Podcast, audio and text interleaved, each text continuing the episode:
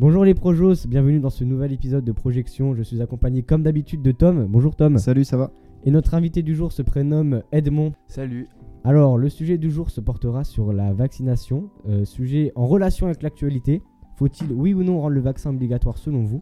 Oui, car une vaccination obligatoire serait une garantie d'atteindre l'immunité collective et ainsi d'éviter de nouveaux confinements aux conséquences catastrophiques. Ou non, car une telle obligation serait inefficace et éthiquement contestable. J'ai pris l'exemple de, de ce que j'appellerais le passager clandestin. C'est-à-dire que c'est le mec qui se fait pas vacciner, mais qui profite que tous les autres se soient vaccinés. Les sociologues nomment ce phénomène le full rider, c'est-à-dire un individu qui, au sein d'un groupe, se trouve bénéficier d'un service, d'un bien, d'un gain quelconque, sans en assumer le coût. Donc Ça, tu vois, c'est nos, nos cours d'éco. D'accord. Exactement, et c'est pour ça que j'ai pensé à ça. Selon vous, faut-il vacciner obligatoirement, oui ou non?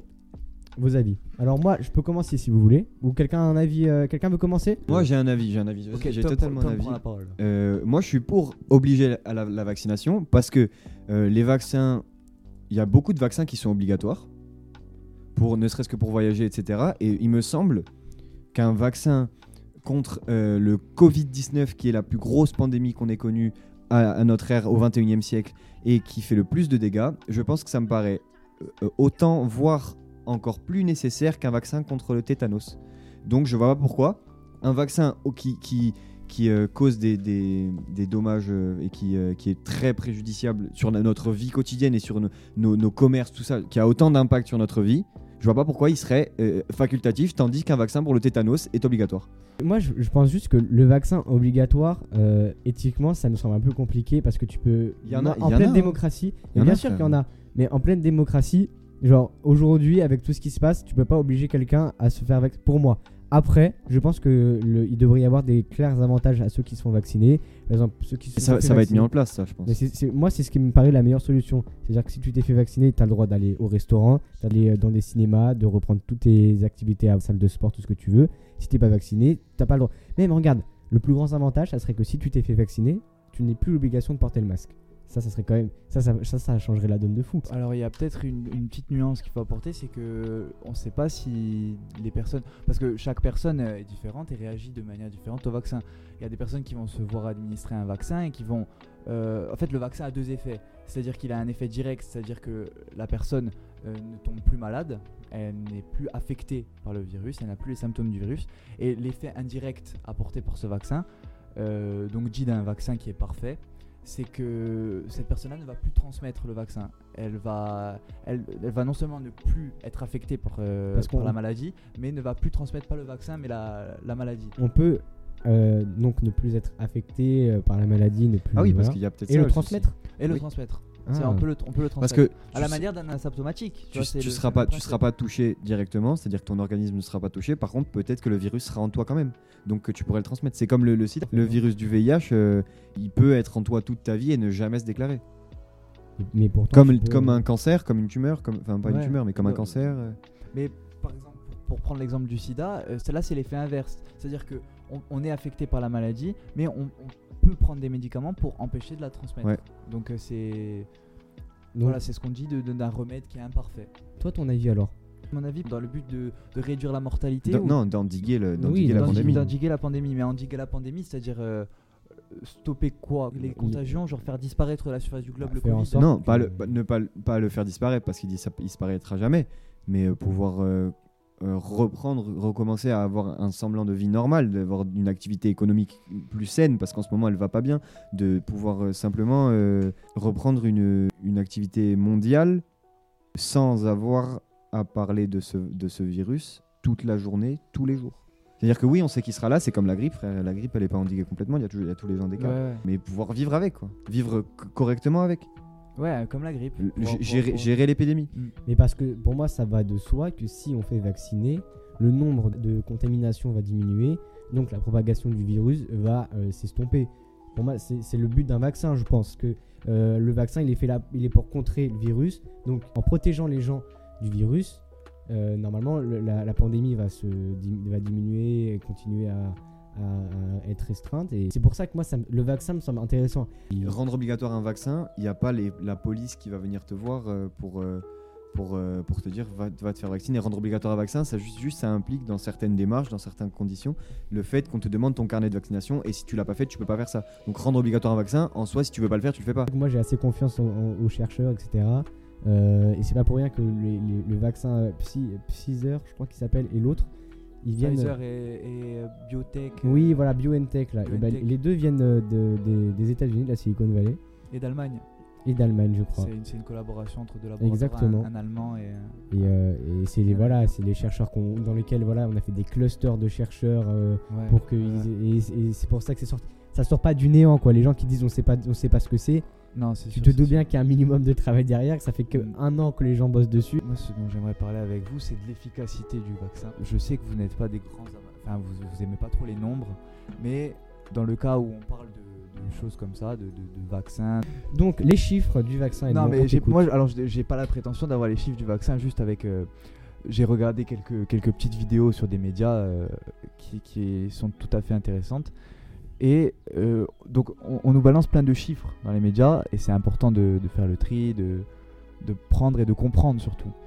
Donc, ce qu'on nous dit, c'est que le vaccin, donc Pfizer, serait efficace à 90%. Donc, pour connaître le pourcentage de la population à vacciner, qu'on va nommer P, euh, il y a une équation très simple que vraiment n'importe qui peut comprendre. C'est euh, il faut que le, le pourcentage de personnes à vacciner doit être supérieur à 1 moins 1 sur R0. Donc R0 Détaille-nous cette euh, équation que tout le monde Alors, comprenne. euh, R0, c'est tout simplement le taux de reproduction du Covid. En fait, c'est tout simplement le, le nombre de personnes que va, qui vont être contaminées par euh, le Covid-19.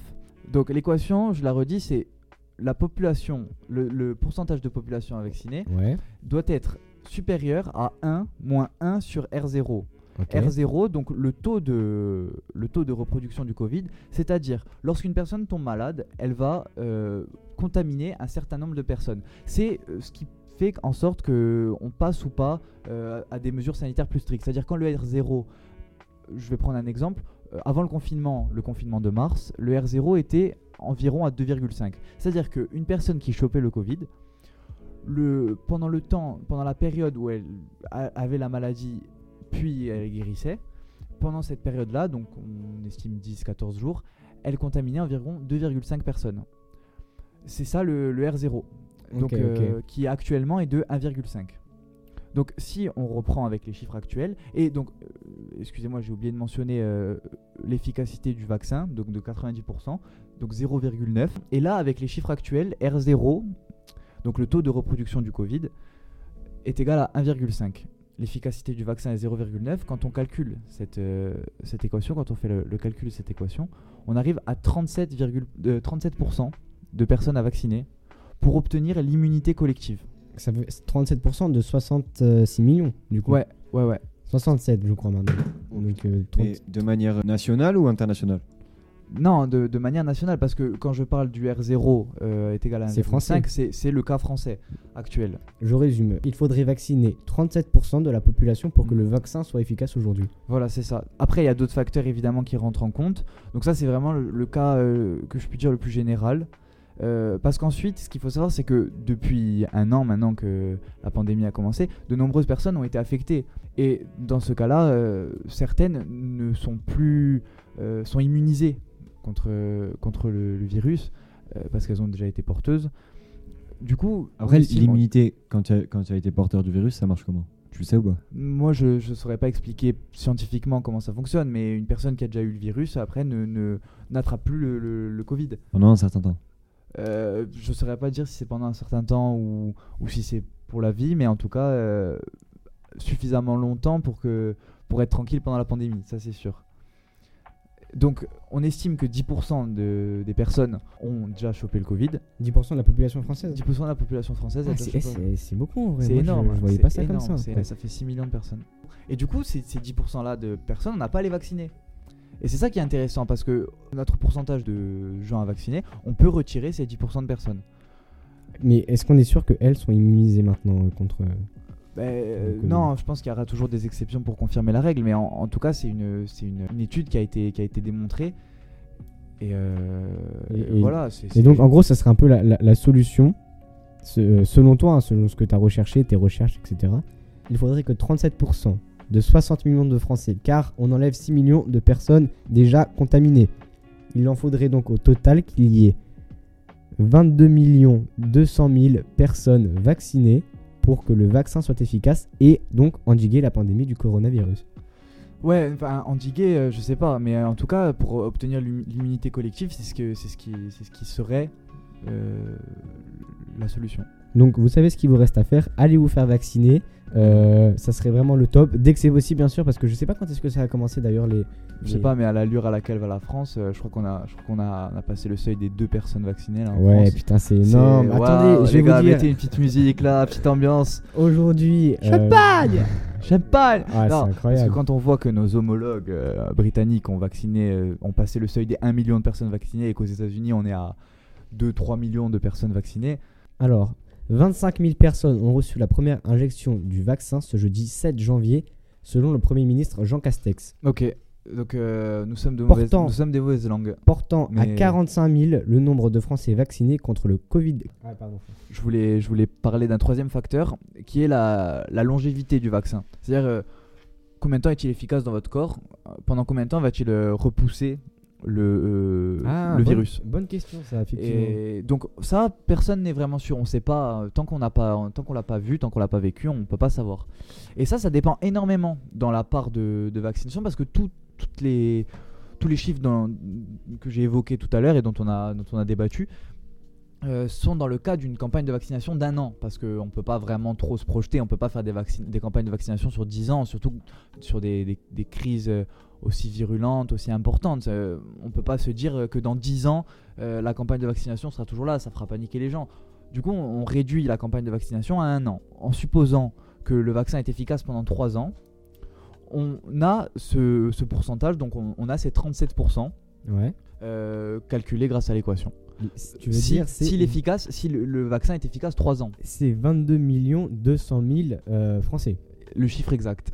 Supposons que le vaccin soit efficace pendant un an, et bien là ce serait 70 à 80% de la population qu'il faudrait, qu'il faudrait vacciner. Ah ouais Ouais, Et ouais. que ça a une date euh, de fin de... Ouais, le vaccin, mais tu sais, il y a des rappels au vaccin, par exemple le ah, tétanos oui, et c'est tout. vrai, tu vois c'est vrai, c'est vrai. Donc, Donc, le, va- euh, le vaccin n'est pas efficace euh, Non, le vaccin, aeternam. euh, voilà, c'est ça. Le vaccin Ah. meurt avant qu'on meure. Ce que je voulais dire, c'est que donc le le vaccin ne doit pas être euh, pris comme notre sauveur. C'est pas notre messie le vaccin. C'est-à-dire que le vaccin pourrait stabiliser la situation sanitaire Ouais. à l'aide, donc évidemment de lui-même, mais aussi des mesures sanitaires. C'est-à-dire que le vaccin ne va pas nous permettre de nous détacher des mesures sanitaires, à moins Ah qu'on atteigne l'immunité collective de la population. Et ce qui est chose, euh, comme on, comme on l'a l'a vu tout à l'heure, c'est quand même euh, pas demain qu'on va l'atteindre. Ce vaccin euh, doit avant tout être une priorité pour les personnes vieilles. Et euh, on a vu qu'il y avait euh, des- une forte mortalité chez les personnes atteintes d'obésité, Je pense que le vaccin devrait être aussi une priorité pour le personnel soignant. pour le personnel soignant, ça me semble- évidemment, parce que il faut avant tout réduire la mortalité et, et protéger les personnes qui sont en contact permanent avec la, ma- avec la maladie. Les membres du gouvernement ne sont pas essentiels, mais dans, dans les autres pays, on voit bien par exemple la. Comment elle s'appelle la, la directrice de. Euh, Joe Biden.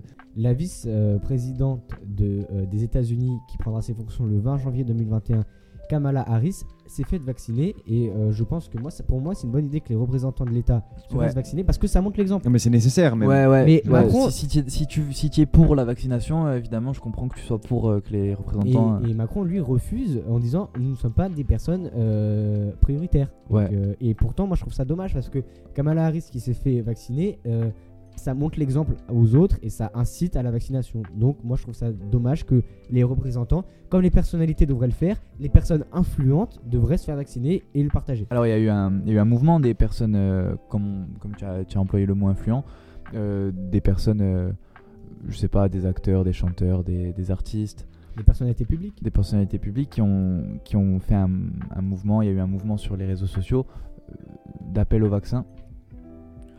Ouais, moi, après j'ai pas vraiment donné mon avis, mais j'ai pas trop d'avis tranché encore sur la question, je préfère euh, Tu attendre un peu. ouais. attendre un petit peu et voir ce que ça Je va donner. être, euh, ouais, un peu plus prudent. ouais, Mais juste pour moi, ça a aucun intérêt de vacciner certaines personnes qui ne voient pas. Par exemple, ça a plus d'intérêt de vacciner un boulanger que, comme euh, j'ai pris l'exemple tout à l'heure, d'un berger ou d'un ou d'un gardien de phare. Il vaudrait mieux vacciner les personnes qui vont travailler normalement plutôt euh, que vacciner les gens qui sont en télétravail et qui travaillent de chez eux, donc qui sont moins exposés euh, Bien au sûr. virus. Bien sûr. Donc il faudrait euh, faire une étude de la population, de Ouais, qui ouais. aurait accès en premier, etc. Merci de nous avoir écoutés euh, pour cet épisode de projection qui se portait sur euh, le vaccin. C'était un plaisir d'enregistrer euh, en présence de Tom Ouais, merci, ouais. et euh, de, de Edmond. Merci à toi Edmond pour euh, ta participation. Eh ben, merci à vous les gars, hein, c'était cool. À la On prochaine. te réinvitera pas parce que tu nous as énervé.